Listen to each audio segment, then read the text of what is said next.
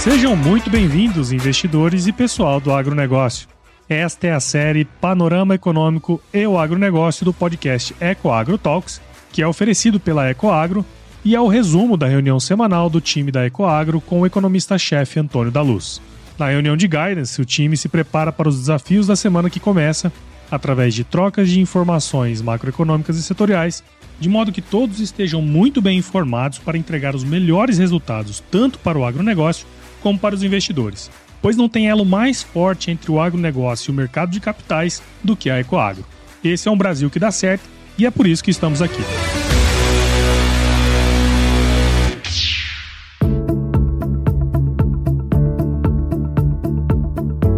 Olá, investidores. Olá, pessoal do agronegócio. Que bom, que bom tê-los de novo aqui na nossa reunião de guidance semanal, que é um oferecimento da Ecoagro, a maior securitizadora do agronegócio brasileiro. E da Eco, Gestão de Ativos, nossa gestora do Grupo Ecoagro, que, dentre tantos fundos, tem o nosso EGAF11, nosso FIAGRO, que tanto sucesso tem feito e tão bons resultados tem trazido para um lado para o agronegócio e para o outro para os investidores, com segurança, com resultado eh, e liquidez. Estamos na semana do dia 26 de junho de 2023 até o dia 30, famosa última semana do mês de junho. Nossa, gente, como esse ano está passando rápido. Já estamos no inverno, já estamos nos encaminhando para o segundo semestre, aonde muitas expectativas estão sendo criadas para a economia e também para o agro. Vou falar disso ao longo desse podcast, mas eu quero começá-lo falando um pouco do comunicado do FED porque quem está aqui toda semana na nossa reunião, quando viu o comunicado e quando viu a repercussão sobre o comunicado, deve ter ficado pensando, mas gente, o que está acontecendo? O que está acontecendo? Por quê?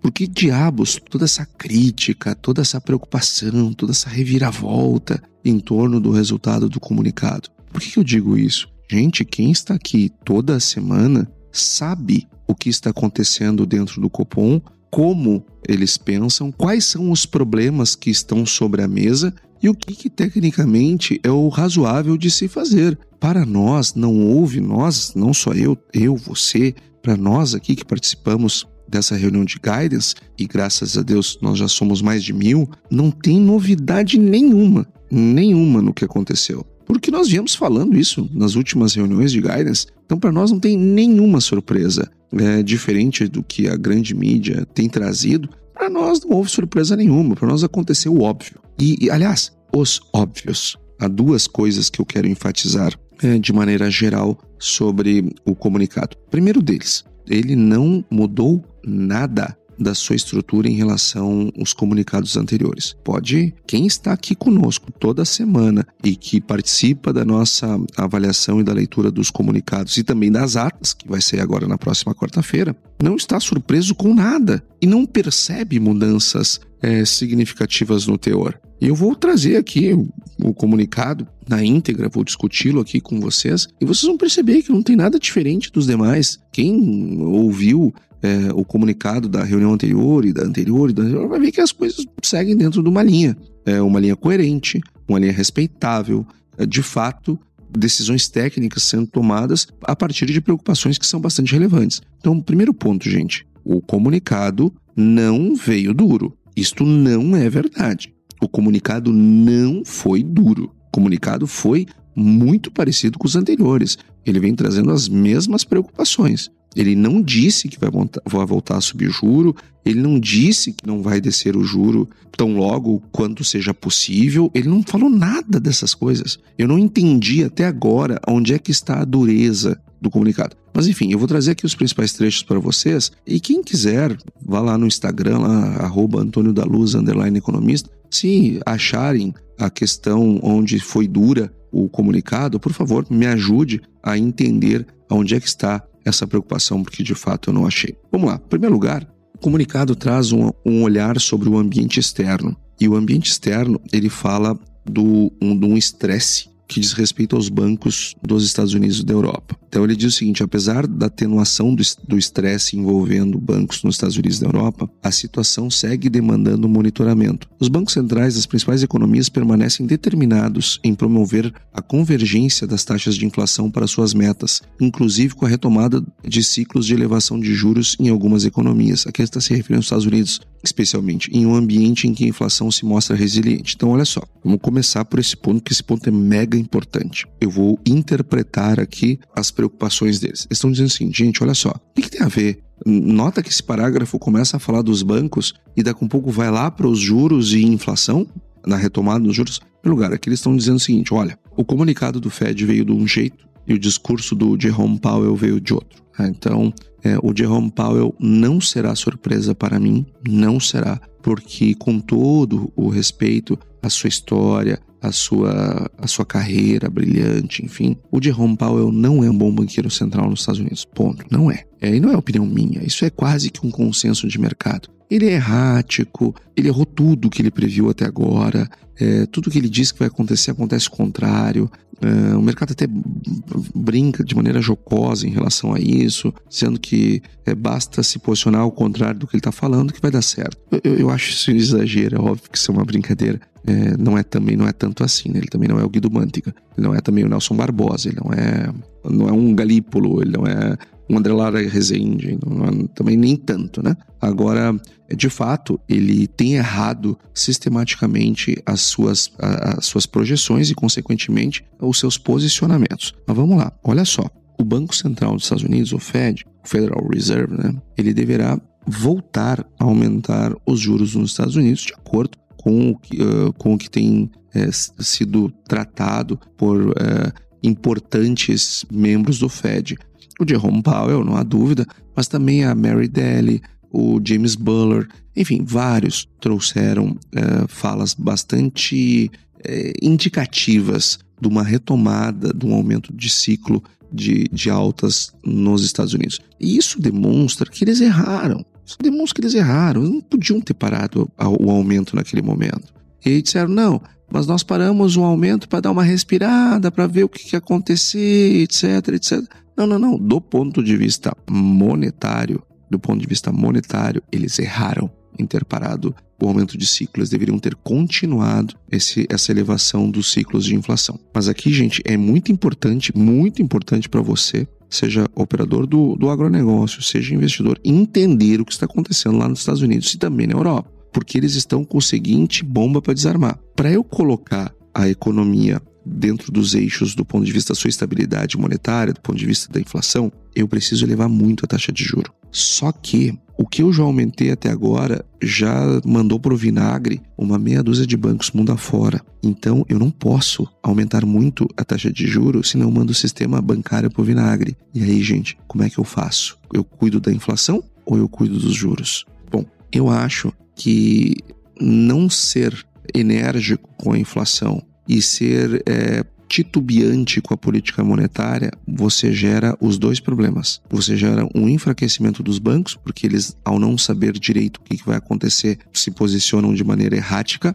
E o processo inflacionário, sobretudo as expectativas, elas tendem a ficar mais desancoradas no ambiente de incerteza. Então, o Banco Central americano, o Fed, ele erra nos seus movimentos ao tentar equilibrar os pratos sem sinalizar direito para que prato ele vai correr agora. Então vamos lá, olha só o que o, o comunicado aqui do, do Copom está trazendo. Olha, gente, eu tenho um ambiente externo adverso e eu tenho uma atenuação do estresse envolvendo os bancos nos Estados Unidos e Europa. Por quê? Porque parou de subir o juro. Então, o, o Fed, ele para, ele interrompe o ciclo de alta na esperança de que as taxas de inflação continuem é, reduzindo mês a mês e que haja uma desinflação nos núcleos. Por quê? Porque ele é, é bom parar de subir o juro para dar uma, uma respirada no setor bancário americano. Então, se eles seguem subindo a taxa de juro no ritmo que vinham, eles podem mandar mais bancos para o vinagre. Sempre lembrando, né, gente? Taxa de juros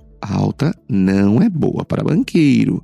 É discurso sindical dos anos 80 e dos anos 90. Nós não adotamos discursos sindicais no, no, na, na, nossa vida. É, ninguém ganha dinheiro com discurso sindical a não ser o sindicalista. Isso não é verdade, isso não é assim. Mas vamos lá. Tanto é que o aumento da taxa de juros está mandando bancos para uma situação complicada, muitos é, recebendo intervenções do Fed para não quebrar e outros tantos quebrando. Mas vamos lá. Se sobe o juro nos Estados Unidos, eu quebro mais bancos. Se eu não subo o juro nos Estados Unidos, eu mantenho a inflação complicada. Então, esse é o nó que o Banco Central Brasileiro, através do Copom, está trazendo para nós aqui. Apesar da atenuação do estresse envolvendo os bancos dos Estados Unidos e na Europa, a situação segue demandando um monitoramento. Os bancos centrais das principais economias permanecem determinadas em promover a convergência da taxa de inflação para as suas metas, inclusive com a retomada dos ciclos de elevação de juros. Ou seja, eles estão dizendo aqui, nós já estamos esperando que o Fed vai aumentar o juro. Em algumas economias, não citaram o Fed, né? Botaram em algumas economias. Mas é o Fed que eles estão se referindo, porque a Europa não vai retomar o ciclo de elevação, ela vai continuar elevando os juros, provavelmente é, até o final do ano. E o que, que acontece lá na Europa? Nós já estamos na iminência de termos uma recessão europeia. Já temos o primeiro trimestre negativo dado ali. O próximo trimestre, que deverá vir negativo, essa é a projeção do mercado. A, a, a zona do euro entrará oficialmente em recessão, é, porque ela está, e ela está num ciclo de elevação de juros. E não é só ela, 70 bancos centrais no mundo. 70. 70 bancos centrais mundo afora estão em processo de elevação de juros, ou seja, não é só o Brasil que está com juros altos, está todo mundo com juros altos e subindo. E aí, gente, vem um nó para o Banco Central brasileiro.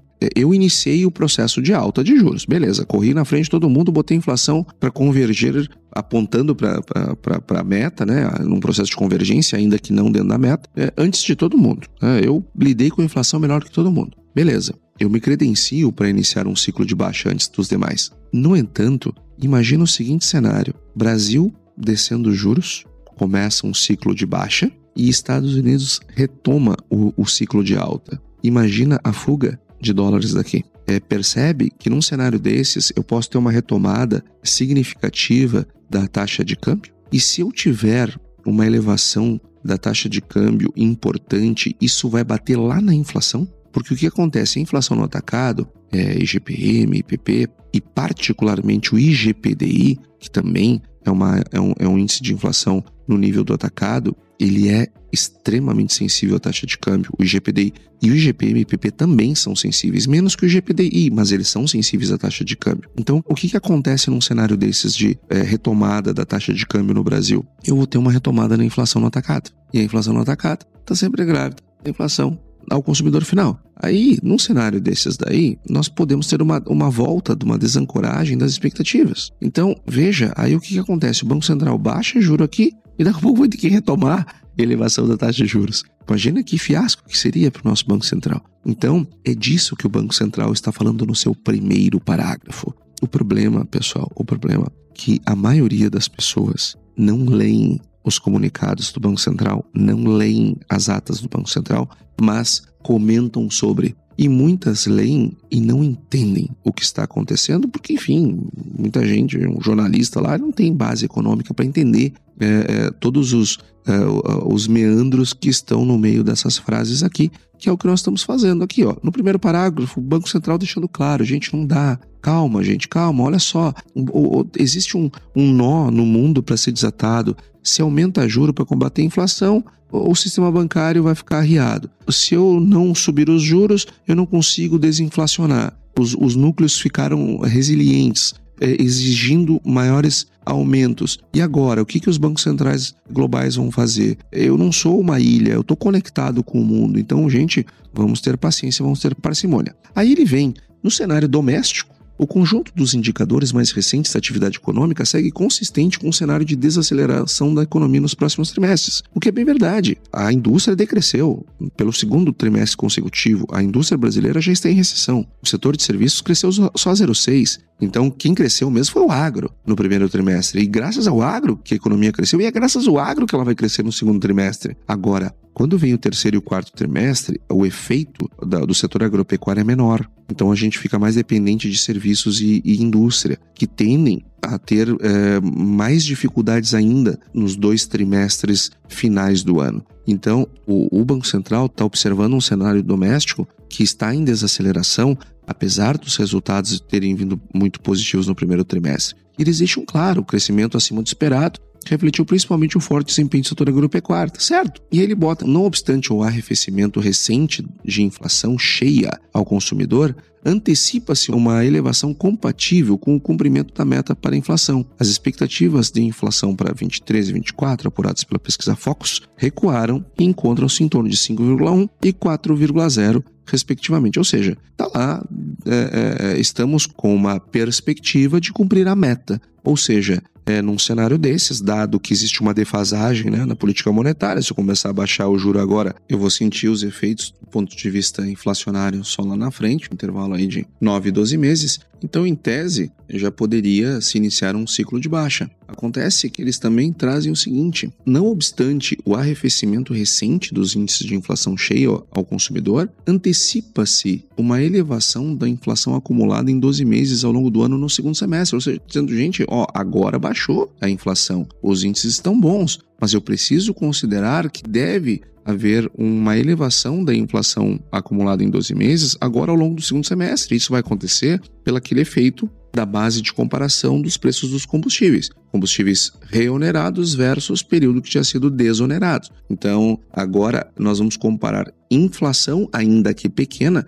com períodos do ano passado onde nós tivemos deflação. Então, isso gera um efeito base bastante significativo para que haja um aumento da inflação no segundo semestre. Então, eles estão dizendo o seguinte: olha, ademais, diversas medidas de inflação subjacente seguem, que são os núcleos, seguem acima do intervalo compatível com o cumprimento da meta para a inflação. As expectativas de inflação para 23 e 24 recuaram mas elas continuam elevadas. Então, é, é isso que o, o Banco Central está deixando claro, gente. Agora a fotografia está muito boa e é conveniente eu ser baixando o juro. Mas agora no segundo semestre, quando a inflação começar a elevar e eu estiver baixando o juro, será que vocês vão me pedir para continuar baixando o juro ou vão, vão me pedir para voltar a subir juro quando começar a subir os índices, né? Ou seja, esse é o recado que está sendo dado aqui. O Copom vai além. Eles, no seu comunicado, eles trazem um ponto que é, tem sido repetido nos últimos, é quase que um copia e cola, que ele tem dito o seguinte, que também permanecem fatores de riscos em ambas as direções. Então, entre os riscos da inflação voltar a subir, uma maior persistência das pressões inflacionárias globais. Claro, gente, o Brasil não é uma ilha, a economia brasileira não é uma ilha, nós estamos conectados com o mundo. Então, nós estamos fazendo o nosso trabalho aqui. Mas se os outros países não fazem bem os deles, nós terminamos importando inflação, que, enfim, a, partir das nossas importações. Ponto 2. Alguma incerteza sobre o desenho final do arcabouço fiscal a ser aprovado pelo Congresso. Eu vi na imprensa algumas pessoas é, dizendo que o Banco Central, Copom, está dizendo que não acredita no arcabouço, ou, ou seja, tentaram fazer uma intriga ali entre o, o, o Roberto Campos e o presidente Lula. Tem nada a ver. Tá? O que foi escrito aqui foi o seguinte, textualmente: alguma incerteza residual sobre o desenho final do arcabouço fiscal a ser aprovado pelo Congresso Nacional e, de forma mais relevante para a condução da política monetária, seus impactos sobre as expectativas para as trajetórias da dívida pública e da inflação sobre os ativos de risco. Então, o que, que eles estão dizendo aqui? Olha, gente, está lá no Congresso. Enquanto estiver lá no Congresso, tudo pode mudar. Tudo pode mudar. Então, ele não, ele não está Aqui o Copom não está atacando o governo, não está mandando recado, não está coisa nenhuma. Ele só está dizendo: olha, nós ainda não sabemos exatamente qual vai ser o desenho final. Uma vez não sabendo qual vai ser o desenho final, eu não sei direito que impacto isso pode causar nas trajetórias tanto da dívida quanto da inflação, pelos efeitos da política fiscal sobre os preços. Então, eu ainda não tenho uh, uma certeza absoluta. Então, sobra uma incerteza residual nos termos deles. Não tem nenhuma intriga aqui, tá? Não tem nenhuma intriga. E o número 3, uma desancoragem maior ou mais duradoura das expectativas de inflação para prazos mais longos. Então, é, é, é natural, isso está lá expresso no Boletim Focus, lá com, com os economistas como eu, é, lá informando seus, a, as suas perspectivas, ainda há sim incertezas sobre a, é, é, a, inflação no longo prazo, logo as expectativas também é, é, espelham essas incertezas. E eles, mas eles dizem o seguinte: ó, mas também tem riscos da inflação baixar mais rápido do que nós esperamos. O que, que está acontecendo que pode baixar? Uma queda adicional nos preços das commodities internacionais em moeda local. É, aqui aconteceu claramente o caso do petróleo, agora nessa semana, que voltou a cair e caiu com força. E um câmbio mais baixo com o preço de petróleo é, em queda traz para a moeda local, os preços em moeda local, uma queda bem mais significativa. Isso é altamente é, benéfico para o combate à inflação. Então, está aqui sendo ressaltado. Ponto número dois: uma desaceleração da atividade econômica global mais acentuada do que a projetada, em particular em função das condições adversas do sistema financeiro global. E número três: uma desaceleração na concessão doméstica de crédito, é, do que seria compatível com o atual estágio do ciclo de política monetária. Então aqui o Copom está dizendo, olha gente, eu ainda tenho riscos para subir mais a inflação e para ela decrescer, ela, é, nós desinflacionarmos numa velocidade mais rápida do que estamos trabalhando no nosso cenário central. Então o Copom aqui está deixando aberta todas as possibilidades, todas as portas. Então não cabe novos aumentos mas diante desses riscos, reduzir agora pode me forçar a mudar de posição ali na frente. Então, eles disseram que, considerando os cenários avaliados, o balanço de riscos e o amplo conjunto de informações disponíveis, o Copom decidiu manter a taxa básica de juros em 13,75. Aqui o meu aplauso para o Copom, votação unânime do colegiado, e eu, se lá estivesse, teria votado para manter também, apesar é, do chororô que nós ouvimos de empresários, que nós ouvimos do governo. É, não, 70 bancos centrais estão aumentando o juro, gente. Ninguém não pode não pode estar tá todo mundo errado. Está todo mundo errado. Só o, só o presidente do Brasil que está certo, só o, o ministro da Fazenda brasileiro que está certo, que aliás é um advogado, e agora o número dois da Fazenda é outro advogado com todo respeito aos advogados, profissionais brilhantes, mas é, nas suas áreas, nas suas áreas. É, em economia, eles não tiveram o, o adequado treinamento para entender é, com exatidão e para e passo essas decisões que são tomadas pelo Copom. Então, eles afirmam que a manutenção da taxa de juros ela é suficiente, compatível com a convergência para a inflação ao redor da meta, ao longo do horizonte relevante, que inclui o ano de 2024, e sem prejuízo do seu objetivo fundamental de assegurar a estabilidade dos preços. Então, não teve nenhuma surpresa, não teve nenhum um ponto mais duro dos posicionamentos é, para a decisão. Não tem nada disso, nada, não entendi toda a polêmica. O problema é o seguinte, que uma parte da imprensa, do governo, em virtude desse tensionamento que o governo tem feito para baixar os juros, tinha muita gente com expectativa que já viesse uma, uma redução. E se não viesse uma redução, que viesse um, uma sinalização que iria reduzir na próxima. E não veio essa sinalização e não tinha que vir mesmo. E não tinha que vir mesmo. É, se isso é ser duro, então ele está sendo duro desde sempre. Né? E não é, não está sendo duro. Então, isso é, é raciocínio de pessoas que não leem as coisas, ou leem e não entendem, e tentam criar uma polêmica é, e ainda deixar pior o ambiente entre presidente é, da República e presidente do Banco Central. Ecoagro, o elo entre o agronegócio e o mercado de capitais.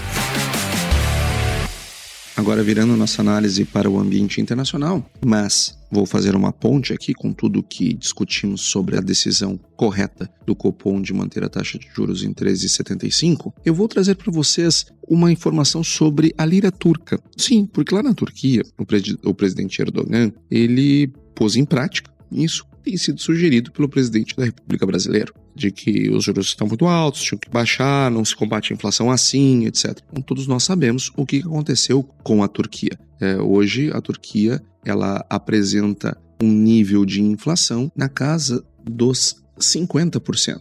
Só que a Turquia chegou a exibir uma inflação de mais de 90% no acumulado em 12 meses. E o que está fazendo a inflação retroceder lá na Turquia? Adivinhe, vou dar uma chance só a mudança da política monetária lá daquele país. Porque quando o presidente Erdogan mandou baixar os juros, e baixou mesmo, é, foi, entrou, deu um estresse danado, a, a inflação foi para o teto, E agora houve uma mudança e hoje a Turquia está subindo juros. É exatamente isso. A Turquia está subindo juros e essa elevação dos juros tem feito a inflação é, retroceder. E os aumentos lá na Turquia são, estão sendo bastante fortes é, e demonstrando, agora subiu, eles subiram a taxa de juros essa semana, e a lira turca ela perdeu mais valor ainda. Ou seja, hoje eles estão com uma inflação alta, com um juro alto e com sua moeda absolutamente valendo nada. Isso não lembra um pouquinho a Argentina?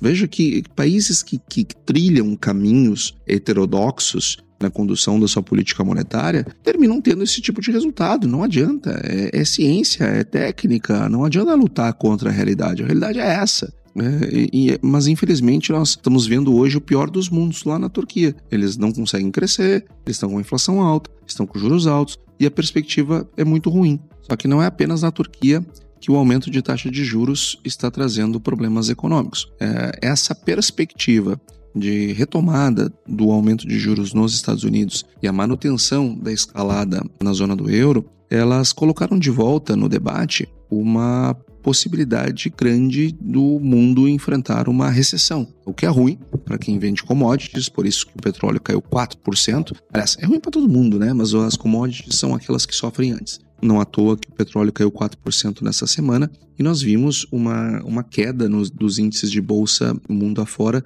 justamente com o pessoal preocupado e antecipando uma, uma possível recessão, tanto na zona do euro como também nos Estados Unidos. Ah, e uma coisa importante que eu me esqueci de falar aqui para você sobre a Turquia. Sabe qual foi o aumento da taxa de juros na semana passada? Eles aumentaram a taxa de juros 6,5%. Olha o tamanho da paulada. 6,5% numa única reunião. É isso que a gente quer para o Brasil? É isso que a gente precisa aqui no Brasil? É ter um período de pseudo crescimento, enfim, uma redução de juros a forceps, depois a inflação explode e nós queremos o exemplo da Turquia para nós. Nós queremos o exemplo da Argentina para nós. Então, não, né? Então, vamos ver as causas e as consequências. Uh, mas voltando ao caso americano e da zona do euro, essas novas elevações elas devem trazer um debate muito forte sobre os, uh, o crescimento econômico e, e, é absolutamente válido e verdadeiro, mas agora eu quero chamar a sua atenção, investidor. Investidor, observe que essas, é, essa elevação, essa nova elevação lá no Fed e, e a manutenção de uma elevação forte mundo afora dos juros, isto deve trazer uma preocupação para você sobre os bancos. Eu acho que esse vai ser um assunto que vai passar ao largo do debate nas próximas semanas, porque vai todo mundo focar, como aconteceu nessa semana que passou, numa discussão sobre o impacto dessa retomada dos juros na economia, no crescimento econômico. Mas eu quero chamar a atenção de você para o seguinte: olhe para os bancos uma retomada no aumento do, dos juros faz com que haja marcação a mercado dos títulos que os bancos têm nos seus patrimônios líquidos. E eles têm um nível de alavancagem a partir do seu tamanho de patrimônio líquido. Se aumenta o juro, aqueles papéis que eles já têm em carteira, eles perdem valor, eles são marcados a mercado. Logo, seu patrimônio líquido cai. Só que eles não conseguem diminuir a alavancagem na instantaneidade que se reduz o patrimônio líquido. Pelo contrário, o, o, os empréstimos, a sua maioria são em longo prazo. Então eu já emprestei o dinheiro, eu já me alavanquei, eu não consigo me desalavancar. E isso pode deixar mais bancos com a, a cabeça para fora, tá? Então, muito cuidado com o setor bancário é, numa retomada de aumento de juros. Não acredito que esse debate virá agora, mas é bom você ficar atento, porque quando ele vier, o problema já está dado. Se ele vier, né? Vamos torcer que não aconteça. Mas se ele vier, quando acontecer, o problema já está colocado e aí você perde dinheiro nos seus posicionamentos. E nós tivemos a divulgação de indicadores importantes nessa semana que passou, inclusive lá na, na Inglaterra, nós tivemos, na Grã-Bretanha, nós tivemos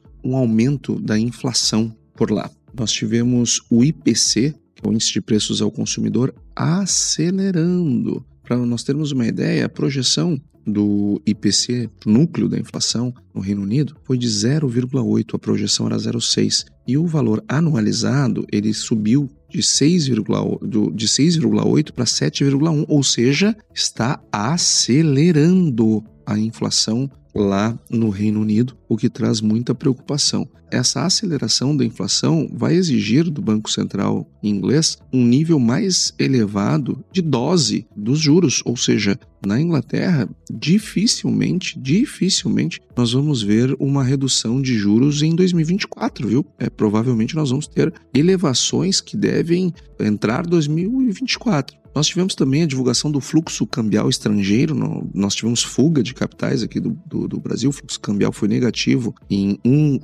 1,6 bilhões de dólares, nessa nossa nessa semana que passou. Nós também tivemos lá nos Estados Unidos o índice de atividade nacional, do, que é medida pelo Fed de Chicago, ele trouxe uma atividade negativa, um resultado negativo de 0,15, quando no, no, no mês anterior, a leitura anterior, tinha sido 0,14, ou seja, isso demonstra a atividade econômica nos Estados Unidos mostrando um certo enfraquecimento. E os pedidos contínuos por seguro-desemprego, eles vieram um pouquinho abaixo da expectativa, que era 1 milhão 782 mil, veio 1 milhão 760, o que é um, um dado positivo. Entretanto, os pedidos iniciais de seguro-desemprego, eles vieram superiores à expectativa, eles vieram 264 mil, enquanto a expectativa era 260. É, ou seja, isso mostra, é, demonstra um enfraquecimento da economia americana acontecendo, que tem sugerido que podemos sim ter uma recessão também na economia americana, o que eu diria que é algo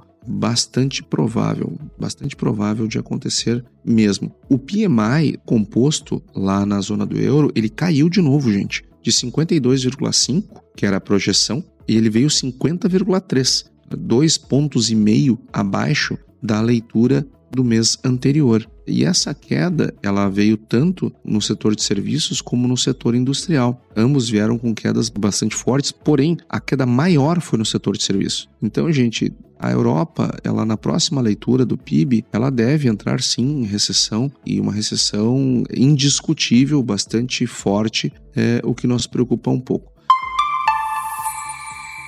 Uma notícia boa, e aí já trazendo os dados para o nosso agronegócio, é que o posicionamento dos traders na CFTC, eles estão trazendo aqui dados de posições líquidas positivas para o nosso milho, também para o petróleo, uma vez que ele foi bastante batido, né? É natural que tenha alguma recuperação. Também a soja vem com posições compradas, soja e milho estão com posições compradas, é, o que deve trazer algum alívio aí, ou, ou um, um aumento ainda maior nos preços lá em Chicago e um alívio maior aqui para os preços no mercado interno brasileiro. Antes de tratar do agro, eu quero observar aqui com vocês as principais informações do nosso calendário econômico para a próxima semana, que é esta que estamos vivendo, para a nossa semana uh, do dia 26 ao dia 30 de junho. E nós temos, uh, nós vamos começar a semana no, no próprio domingo uma, o discurso do, de, do, do membro do FONC, Williams, o que deve trazer pistas mais claras sobre os próximos passos do Fed. Nós ainda, na terça-feira, nós temos a ata do Copom, que vai ser divulgada e, obviamente, que nós vamos escrutiná-la. Na terça-feira, nós teremos a divulgação do IPCA 15 de junho, tanto a sua leitura mensal como também no acumulado anual. E daí nós vamos então para quarta-feira, que nós também teremos dados é, bastante relevantes que vão ser divulgados é, aqui no Brasil. Nós, nós vamos ter o CAGET, que gerou menos postos de trabalho nesse mês. A cada mês ele vem gerando cada, um saldo cada vez menor de criação de postos de trabalho e a expectativa é que ele venha menor ainda do que os 180 mil postos que foram gerados uh, no mês anterior, dando, dando continuidade a essa desaceleração da criação de postos uh, de trabalho. Nós, nós também teremos uh, o fluxo cambial estrangeiro semanal divulgado na, na quarta-feira, citado importante em virtude que já tivemos uma fuga na semana passada. Vamos ver como é que vai se processar agora neste, neste, neste resultado. Lembrando que é, o câmbio baixo, muitos brasileiros, inclusive, levam muito dinheiro para fora. Quando é, o câmbio cai muito aqui, vem isso como uma oportunidade é, de investir lá fora, apostando que num médio ou longo prazo nós teremos uma retomada da taxa de câmbio. Nós teremos também a leitura do IGPM na quinta-feira, lembrando que ele faz dois meses consecutivos que traz deflações bastante fortes. é, deve trazer uma nova deflação agora na leitura que teremos na quinta-feira, que na quinta também tem reunião do Conselho Monetário Nacional. Essa eu pago para pago, eu pagaria para ser uma mosca, para só observar lá a reunião do Roberto Campos Neto com o ministro Fernando Haddad, que preside o Conselho Monetário Nacional, e a ministra Simone Tebet, em virtude de tudo que foi dito nessa semana que passou, provavelmente teremos uma reunião é, bem tensa também. Teremos a divulgação do IPP, que junto com o IGPM nos mostra uma realidade da inflação no nível do atacado.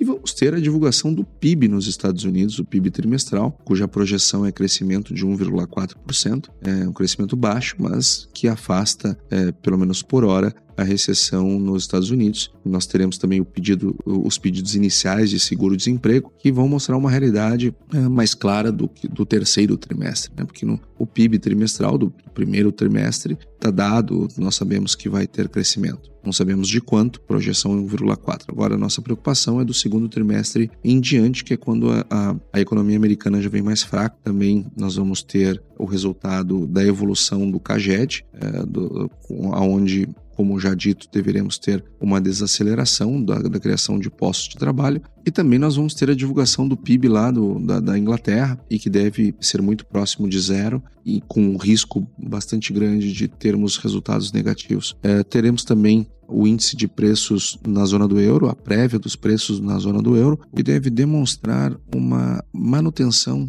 resiliente da inflação lá na zona do euro. E agora, pessoal, vindo para o nosso agronegócio, nós tivemos uma piora nas condições das lavouras americanas nessa semana que passou. Condições se de deterioraram bastante da semana passada para cá. Hoje, o milho está aquelas consideradas boas ou excelentes, o percentual delas está em apenas 55%.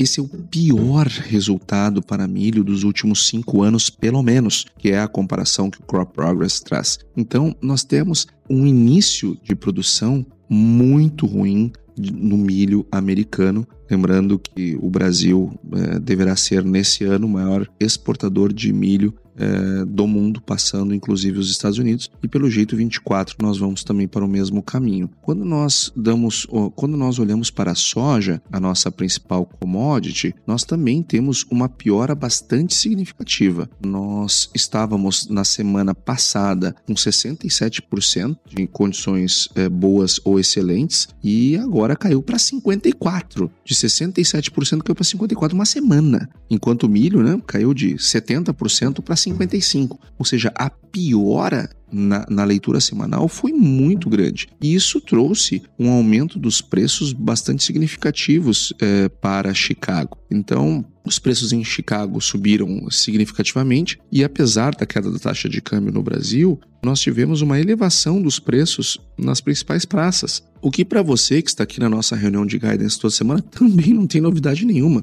Nós falamos lá na, na, na edição da semana passada, nossa expectativa de melhora dos preços no mercado interno em virtude do, do, da arbitragem que havia, do spread que havia entre os preços nos portos e os preços nas praças. Por isso que nós vimos aumentos bem significativos, 4, 5 reais subiram o preço da soja nessa semana que passou. E nos portos nós tivemos, desde a semana passada, um aumento de 4% nos preços eh, nos portos Brasil afora. É, tudo isso em virtude desse aumento, é, essa melhora né, nos preços em Chicago, refletindo uma piora das condições da safra americana. E aquela tendência que nós imaginávamos, termos, depois que vendermos, a passarmos a, o pior da oferta de grãos no Brasil, nós deveremos ter um, é, preços melhores e dando uma janela de venda, tanto para 2023 para 2024, melhor do que as, as, que nós tínhamos no momento da safra. Então, produtor, eu vou dar, eu vou dar aqui uma sugestão. Bater um preço que, que, que é um ponto de fuga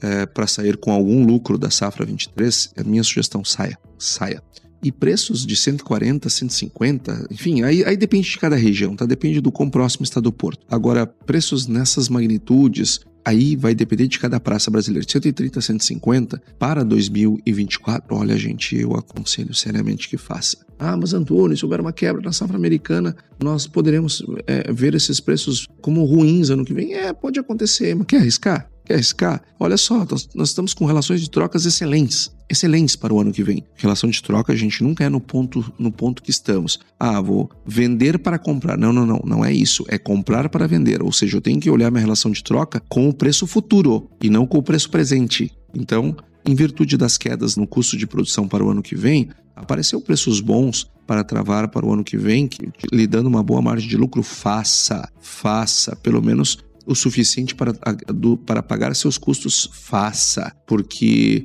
em que pese a piora uh, na safra americana, gente, daqui um pouco começa a chover lá e aí daqui um pouco pode mudar as perspectivas e você perdeu um bom negócio. Então, muita atenção. Hoje o mercado está tudo olhando para os prêmios aqui uh, no Brasil e também para a safra americana uh, que, tem sido, que tem sido semanalmente chacoalhada por resultados piores. O que é uma lástima, nós não torcemos por isso, evidentemente, mas enfim, isso faz parte do business, faz parte do jogo. Nós estamos hoje com uma paridade no mercado interno superior aos portos, tanto no Porto de Santos como Paranaguá e Rio Grande. Então, muita atenção, tá? Porque isso sinaliza para alguma queda nos preços no mercado interno. Algumas praças ainda estão com resultados é, é, negativos no mercado interno. É o caso da Praça de Cuiabá, que tem uma tendência é, de subir nessa semana, 5% é a diferença entre a paridade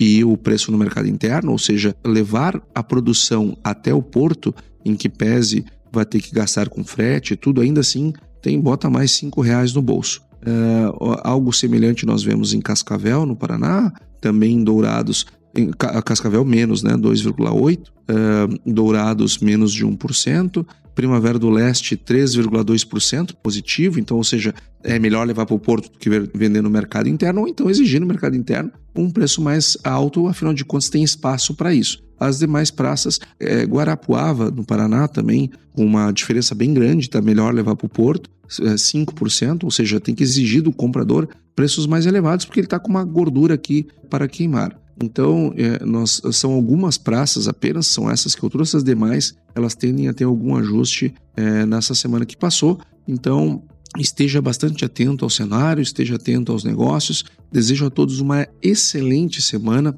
e até semana que vem na nossa reunião de guidance semanal.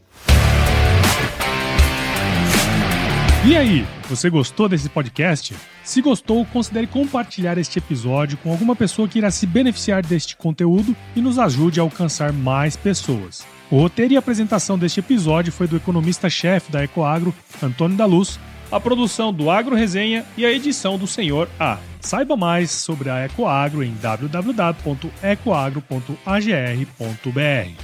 Ecoagro, o elo entre o agronegócio e o mercado de capitais.